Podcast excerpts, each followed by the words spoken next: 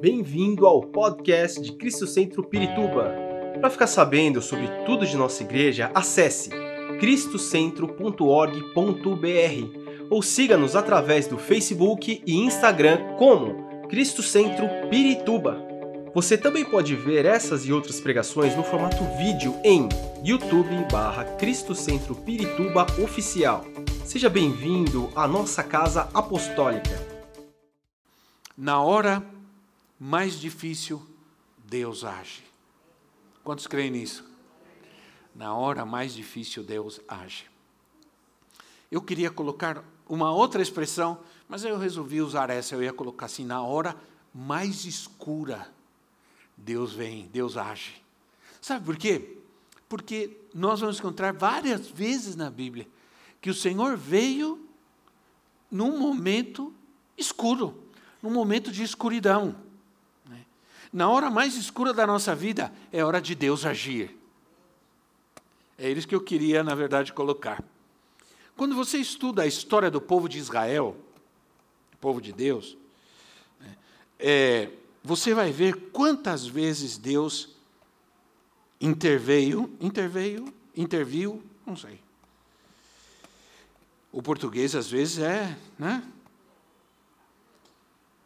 Eu estava vendo uma discussão na Bíblia, na Bíblia. Estava vendo uma discussão aí na política. Se existe a palavra soldada, né, soldada, é, se existe a, a palavra tenenta, sargenta e generala. Aí eu fui buscar, realmente existem essas palavras, mas não se usa. Não se usa porque não pega bem, né? Sargenta. Não dá muito certo, nem tenenta. muito menos general. Apesar que a gente tem algumas em casa, né? Não. Brincadeira, né? É, quantas vezes a gente vê exemplos da intervenção de Deus em momentos difíceis? Perdão, irmão, isso aqui está difícil, está esse negócio aqui momentos difíceis a favor do seu povo. Por exemplo, quando você lê o livro de Juízes, você vai encontrar, é, no capítulo 6, você vai ver um momento, um momento obscuro, um momento difícil do povo de Israel. O inimigo atacava quase todos os dias, o inimigo atacava e, e roubava roubava o que eles colhiam, levavam seus animais, levavam o sustento, do, é, levava, é, é, às vezes, o que eles colhiam durante o dia para comer, o inimigo vinha e roubava. Diz a Bíblia que eles deixavam o povo empobrecido e muitas vezes o povo ficava sem nada para comer, o povo de Israel, o povo de Deus. O que chama a minha atenção aqui é que nessa situação difícil, e isso não aconteceu nem, nenhuma vez no livro de Juízes, isso é cíclico. O inimigo, o povo se afasta de Deus, o inimigo ataca, o povo clama, Deus levanta um libertador, né, o povo se arrepende e clama, Deus levanta um libertador, esse libertador livra o povo, o povo fica liberto, fica bem, daqui a pouco o povo se afasta de novo. É, é, é cíclico, parece a gente um pouco, né?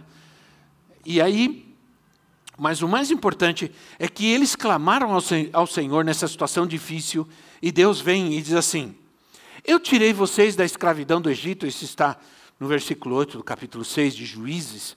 Eu tirei vocês da escravidão do Egito, eu livrei vocês das, da opressão dos egípcios, egípcios que representam o mundo, expulsei seus inimigos e dei a terra deles para vocês. E eu não fiz só isso, eu alertei vocês, eu falei para vocês que, é, que eu sou o Senhor. Não adorem outros deuses, não se afastem da minha presença, não deixem a minha presença. Mas vocês não me ouviram, vocês não ouviram. E o Senhor reclama o povo, né? É, porque Deus sempre nos alerta Deus sempre nos avisa. Ele está hoje aqui Você está hoje aqui e o que Deus, o que Deus está fazendo é nos alertar, é nos avisar. Avisar as nossas vidas, preparar-nos.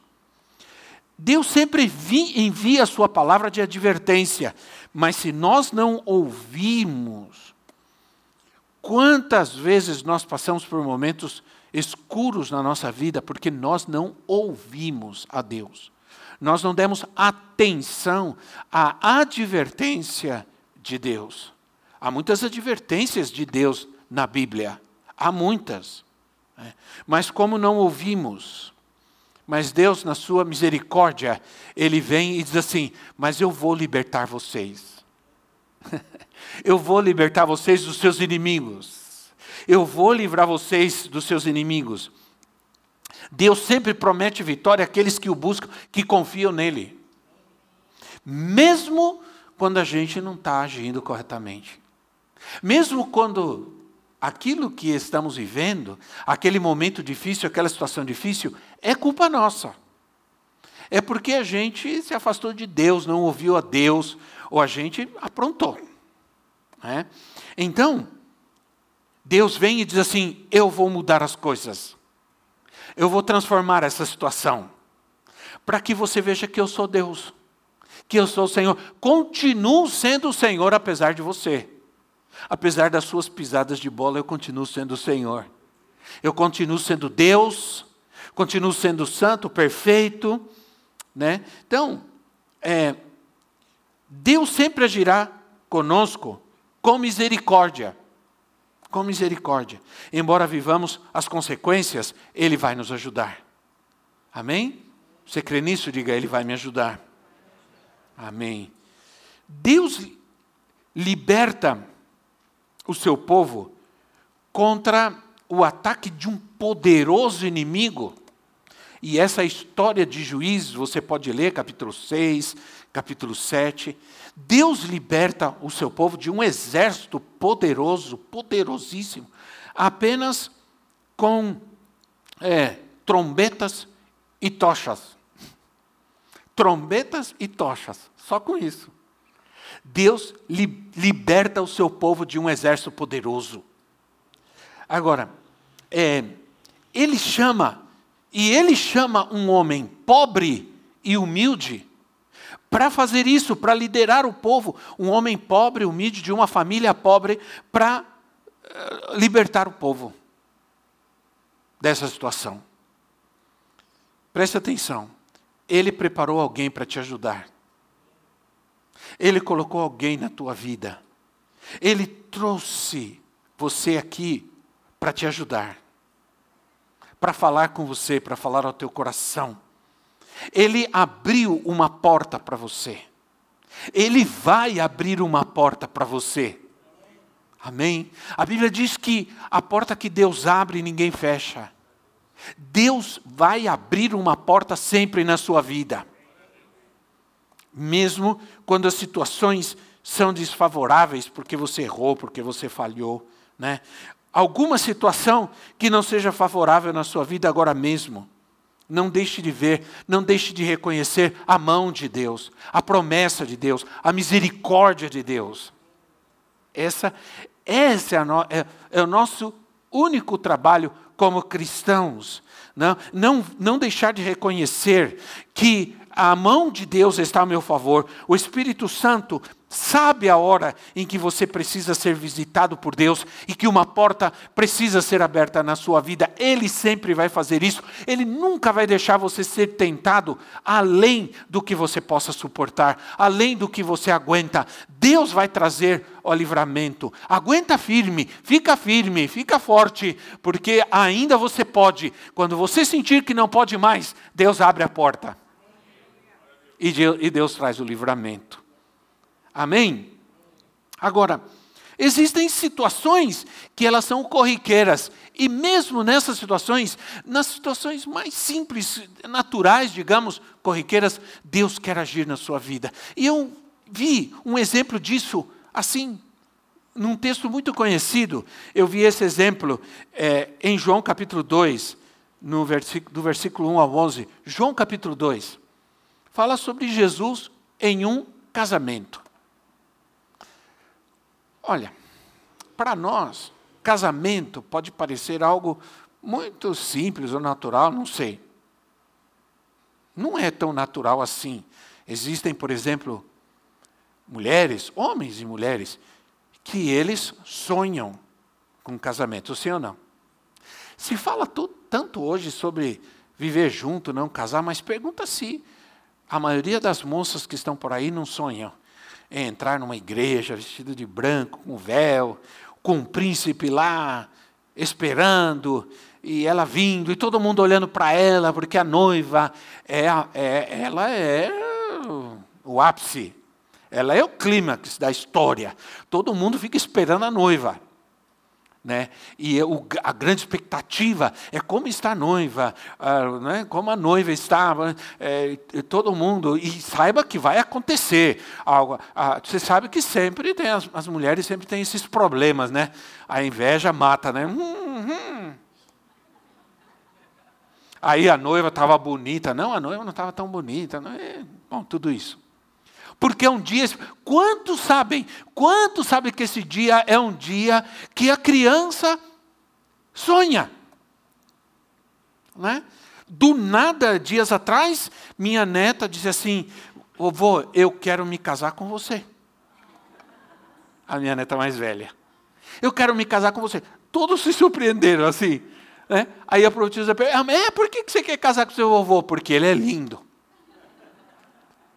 E aí entenda uma coisa: criança não mente. Criança fala a verdade. então, é, a, ela já. A gente não sabe de onde ela tirou isso. De repente, a gente estava junto e ela falou. De repente, do nada. E nos surpreendeu. Por quê? Porque já é, é um dia maravilhoso. Quantos de vocês, quantas de vocês, o homem não é tão assim, né? O homem não é tão assim, mas a mulher, quantos de vocês se lembram do dia que se casaram? E sabe, eu vou dizer uma coisa para vocês: tem mulheres que choram até hoje porque não conseguiram se casar, por alguma razão ou outra, não tiveram casamento na igreja, aqueles sonhos e aquelas coisas todas. Mas João capítulo 2, versículo 1 a 11 diz assim: No terceiro dia, houve um casamento em Caná da Galileia. A mãe de Jesus estava ali. Jesus e seus discípulos também haviam sido convidados para o casamento. Tendo acabado o vinho, a mãe de Jesus lhe disse: Não tem mais vinho. Respondeu Jesus: Que temos nós em comum, mulher? A minha hora ainda não chegou. Sua mãe disse aos serviçais: Façam tudo o que eles lhes mandar. E ali perto havia seis potes de pedra, do tipo usado pelos judeus para as purificações cerimoniais. Em cada pote cabia entre 80 e 60, ou melhor, 80 e 120 litros. Disse Jesus aos serviçais: Encham os potes com água. E os encheram até a borda. Então lhes disse: Agora levem um pouco do vinho ao encarregado da festa. Eles assim o fizeram e o encarregado da festa provou a água que fora transformada em vinho, sem saber de onde este viera, embora soubessem os serviçais que haviam tirado a água. Então chamou o noivo e disse: Todos servem primeiro o melhor vinho, e depois que os convidados já beberam bastante, o vinho inferior é servido, mas você guardou o melhor até agora. Olha só, este sinal miraculoso, diz, em Caná da Galiléia, foi o primeiro que Jesus realizou. Revelou assim a sua glória e os seus discípulos creram nele. Ah, eu já vi usarem este texto para falarem sobre o casamento, para fazer um sermão sobre o casamento, mas aqui tem coisas muito mais profundas e importantes para nós. O apóstolo João, eles, esse, essa passagem, esse acontecimento, a gente encontra só em João. Os outros, os outros escritores, os outros evangelhos não mencionam esse acontecimento. Mas João, João é, o apóstolo João ele tem apenas sete milagres, alguns dizem oito, sete milagres apenas. Ele, ele, ele é muito seletivo com os milagres. Para João, os milagres escritos, eles tinham que ser colocados no seu evangelho, porque tinha algo especial. E quase todos eles falam sobre vida, tem a ver com a vida. João, Ele fala sobre, muito sobre isso. Então, e, e, os milagres de João são muito específicos, porque estão relacionados à vida. Agora, por que João menciona esse milagre? O primeiro milagre de Jesus. E para nós parece não ser tanto importante, porque quando você compara com é, se ressuscitar os mortos, dar vista aos cegos, né? não parece ser algo tão grande, tão importante, tem a ver com vinho e tudo mais. Jesus sempre tinha um propósito ao realizar um milagre. Os seus milagres sempre foram grandiosos, poderosos. Né? Jesus, é, assim como as parábolas, Jesus sempre pretendia ensinar algo importante quando ele realizava um milagre. Aliás, até nos confunde, porque Jesus parece ter sido bastante grosseiro com a sua mãe e tudo, mas são expressões é, que são traduzidas que não cabem no português, não, não se consegue explicar no português. Não é uma ofensa, nem é uma grosseria contra a sua mãe, mas são expressões, expressões que estão dentro de uma outra cultura, dentro de outra língua, que às vezes a gente não consegue é, expressar de uma maneira melhor na nossa língua portuguesa. Quando a Bíblia diz, por exemplo, que Deus se arrependeu de ter feito o homem, isso, na verdade, é uma forma de explicar na nossa língua algo que não se pode explicar. Porque é uma expressão, não é que Deus tenha se arrependido, Deus não se arrepende, Deus não é homem para se arrepender. Nunca Deus se arrepende, mas infelizmente essa expressão é usada para podermos entender o sentimento de Deus com relação à decepção de Deus, com relação ao pecado do homem. Tamanho da decepção de Deus. Mas, é, Deus estava numa festa de casamento, ou melhor, o Senhor Jesus estava numa festa de casamento e aí ele realiza o seu primeiro milagre.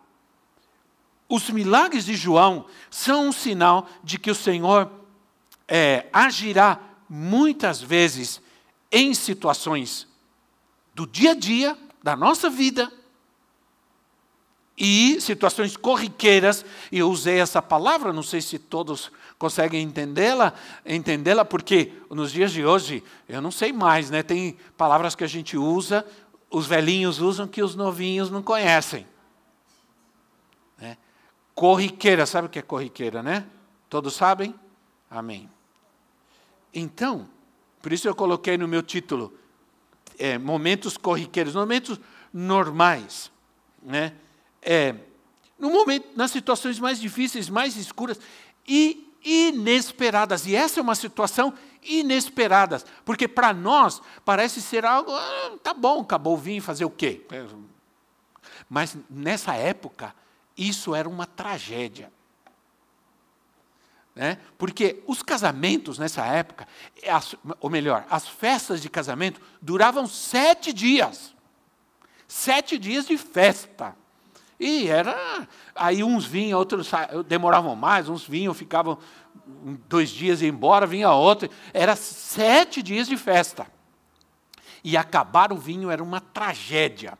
E sabe de uma coisa? Ia marcar esse casamento para sempre.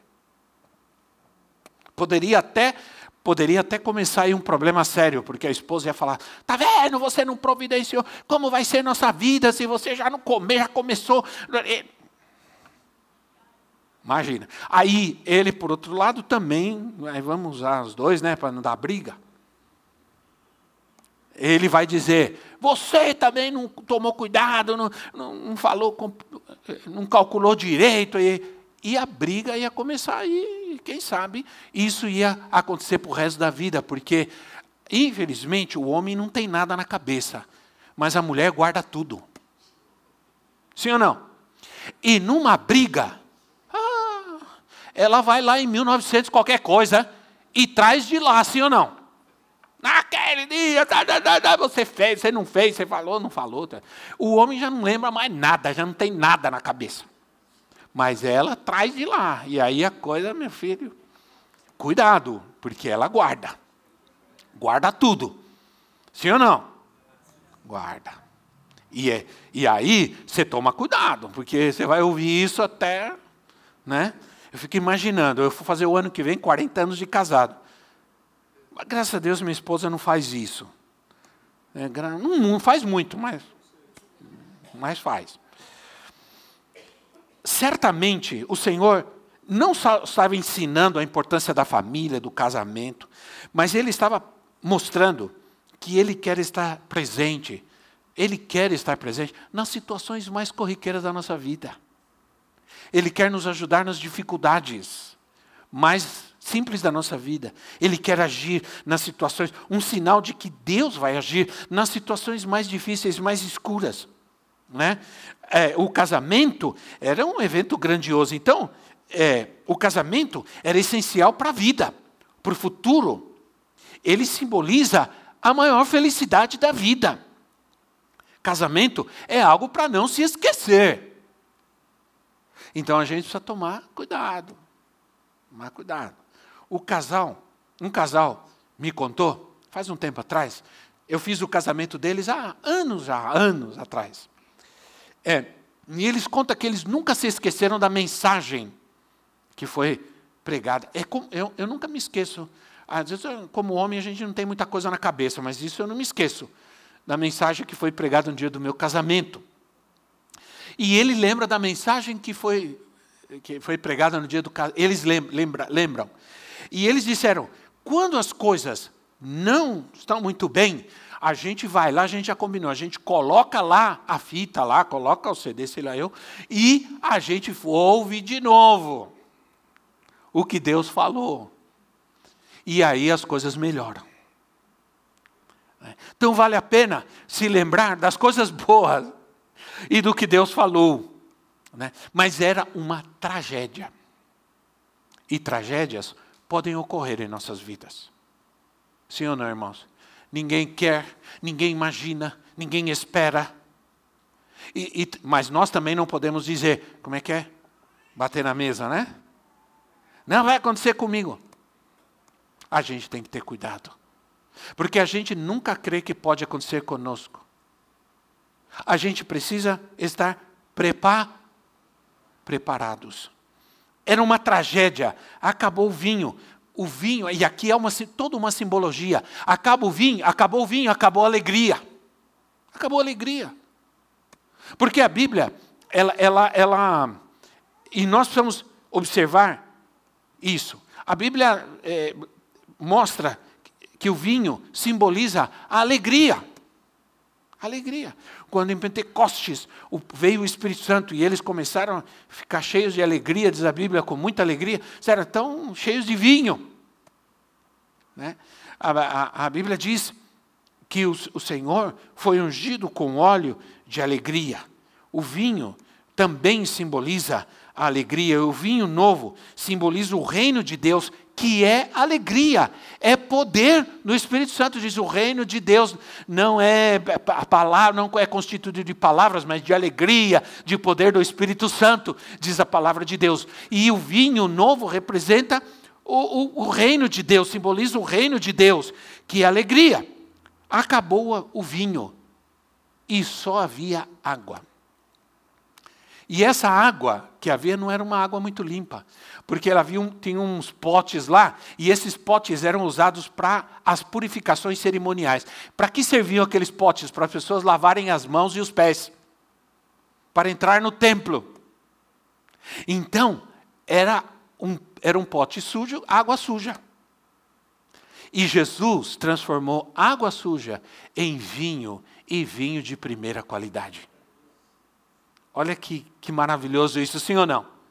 A Bíblia diz que o Senhor é nosso pastor e nada nos faltará. E em algum momento Ele vai nos levar em pastos verdejantes e as águas tranquilas. Sabe o que é água tranquila? Quem viveu no interior sabe que é isso. Que viveu de água de mina, como a gente vivia. É que água que você agita é água suja. Mas água tranquila, a sujeira está embaixo.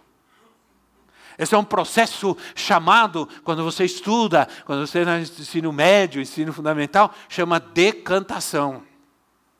Né? Era um processo antigo para manter a água limpa. A sujeira se assenta e. É, viu? A gente às vezes tem certas coisas que ficam na cabeça, né? Essa é uma delas. E eu não escrevi isso, isso veio Agora, então o que acontece? Água tranquila é água limpa, mas água agitada, onde se lava as mãos, onde se lava os pés, é água suja. E Jesus transformou água suja em vinho. Nós vamos entender uma coisa, que é isso que ele fez na nossa vida. Entendeu? Deus transformou nossa vida. Né? A gente não, não, não, vive mais bebendo, tomando água suja. A gente agora vive o vinho novo, o reino de Deus. Não volte a beber água suja. Voltar ao mundo, viver as práticas do mundo, é voltar à sujeira, é voltar às porcarias desse mundo, é voltar à água suja. Amém, irmãos? Então, o vinho novo é melhor. Aquele casamento tinha tudo para começar mal, mas Jesus estava ali. Jesus estava presente. Ele vem na hora mais escura. É assim. Atos capítulo 16. Eu não quero que você, eu quero que você anote, você que gosta de anotar e deveria anotar, trazer sua Bíblia, seu caderno, anotar, para depois você estudar, você ler, né? Para depois assim à noite, na hora da novela, não sei, na hora você pegar o seu caderno e falar, vou ver o que Deus falou e revisar os versículos, importante. Aí, Atos 16 conta a história de Paulo e Silas. Paulo e Silas chegaram a uma cidade chamada Filipos. E nessa cidade, eles libertaram uma, uma moça de, um, de, um, de espíritos de adivinhação. Essa moça andava, é, ela, ela, ela dava muito lucro aos seus senhores, porque eles viviam das adivinhações dessa moça. Só que quando ela encontrou com Paulo e Silas, o Senhor libertou ela e ela ficou livre e não podia adivinhar mais. Imagina a raiva, a bronca dos caras que viviam de lucro, viviam do lucro de, dessas adivinhações e não podiam mais. E aí eles acusaram a Paulo e Silas e disse que as autoridades os prenderam, os açoitaram, açoitaram, deram uma, uma açoite neles, uma surra neles e prenderam eles. E se você ler, é interessante que as prisões naquela época eram lugares escuros. Se você ler o versículo 25 do capítulo 16, diz que por volta da meia-noite eram lugares escuros, úmidos, não tinha luz, não tinha nada, e eles estavam acorrentados, porque diz a palavra que as correntes se romperam. Eles estavam acorrentados. E quando aconteceu isso, diz que o carcereiro veio com uma luz, isso é com uma lâmpada, com uma, uma lamparina, ou com uma vela, sei lá eu, para poder enxergar. Era um lugar escuro. Diz que por volta da meia-noite, na hora mais escura, na hora mais escura, num lugar escuro, diz a palavra que eles oravam e cantavam hinos a Deus. Né? Oh, que saudosa lembrança. Não era, não sei, não sei qual que era. Né? Não tinha esses hinos naquela era. O, te, o texto diz que eram hinos. E eles cantavam hinos, oravam e cantavam hinos. Na, no momento mais escuro mais difícil. Imagina, estavam presos, apanharam. E eles, o que eles fizeram de mal? Nada. Eles libertaram uma moça dos seus demônios. E foram presos por causa disso e, e açoitados. E era um momento difícil, escuro, difícil. Mas do, do, o texto que eles oravam e cantavam hinos e os outros presos podiam ouvir. O Senhor chega naquele momento escuro, aquele momento difícil, e traz libertação. Ele liberta seus servos da prisão e salva a vida do carcereiro e da sua família também. Né? Então, eles cantavam, eu imagino que eles cantavam um hino de libertação. Sei lá, os guerreiros se preparam.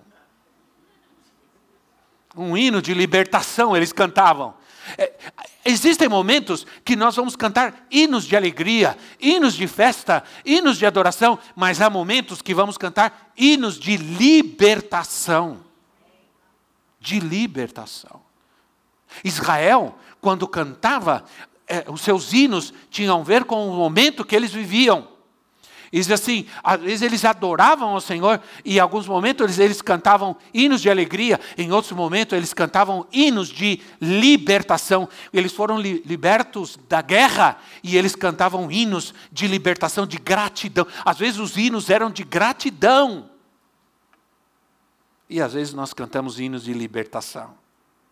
Amém, irmãos?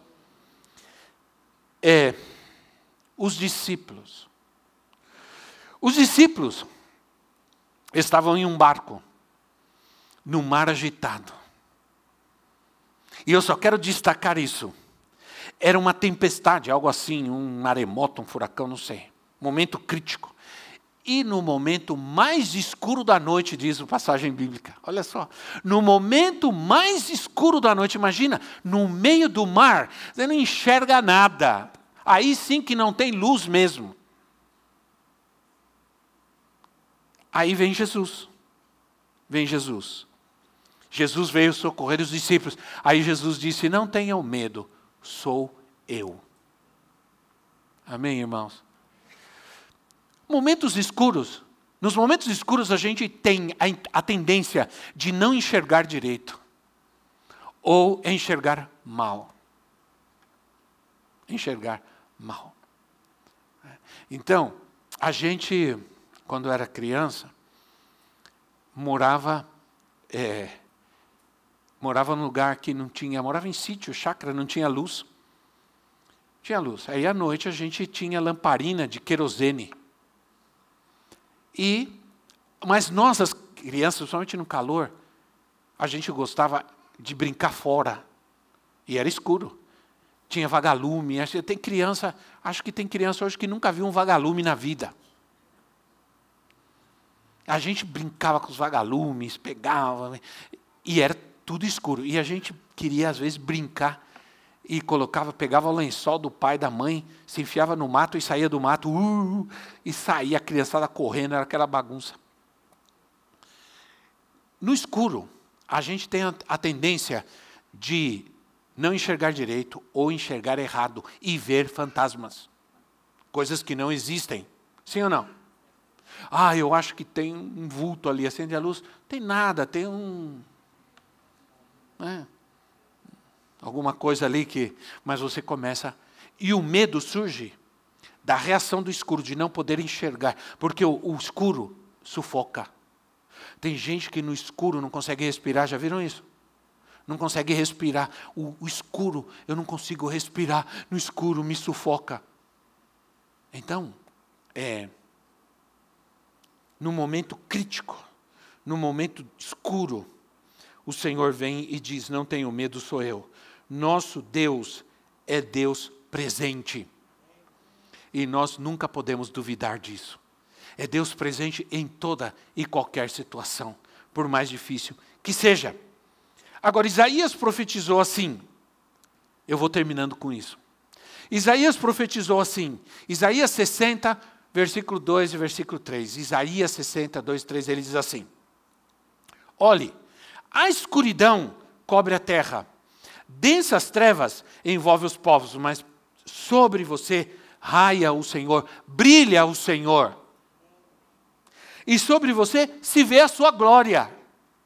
E a sua glória é resplandecente. Onde o Senhor chega, não há escuridão, não há trevas. Aliás, a Bíblia diz que nós somos filhos da luz e não filhos das trevas. Nós éramos filhos das trevas, agora nós somos filhos da luz. Os filhos da luz não gostam de escuridão, não gostam das trevas, eu estou falando espiritualmente falando. E o, o Isaías está dizendo: no mundo há trevas, muitas trevas. E nós estamos vivendo hoje, irmãos, num mundo, numa sociedade de muitas trevas não há entendimento, as pessoas não conseguem enxergar. Olha o que está acontecendo agora. Outra vez, o nosso Supremo Tribunal Federal está, outra vez, já aconteceu isso, o povo lutou, o povo batalhou e não foi aprovado. Agora estão de novo lutando para aprovar o aborto no nosso país. Que é isso, se não trevas? Esses filhos das trevas. Eu fico pensando, essa senhora que é presidente do Supremo Tribunal Federal, será que essa senhora não tem neto, não tem filho? Será que ela não tem? E tomara que essa gravação vá para a internet. Vá mesmo, vai mesmo. Será que, essa, será que essa gente não tem filho, não tem neto? Mas é que elas não enxergam. Eles estão em trevas, em escuridão, e não conseguem enxergar. É. Estamos passando por um momento difícil. É tempo do Senhor trazer a este mundo, manifestar sobre este mundo a luz que está sobre nós. A Bíblia diz que a luz veio ao mundo. Leia lá, João. Diz assim: a luz veio ao mundo, se referindo a Jesus. Nas densas trevas brilhou a luz. Essa luz é Jesus. E depois Jesus vem e diz assim: vocês são a luz do mundo.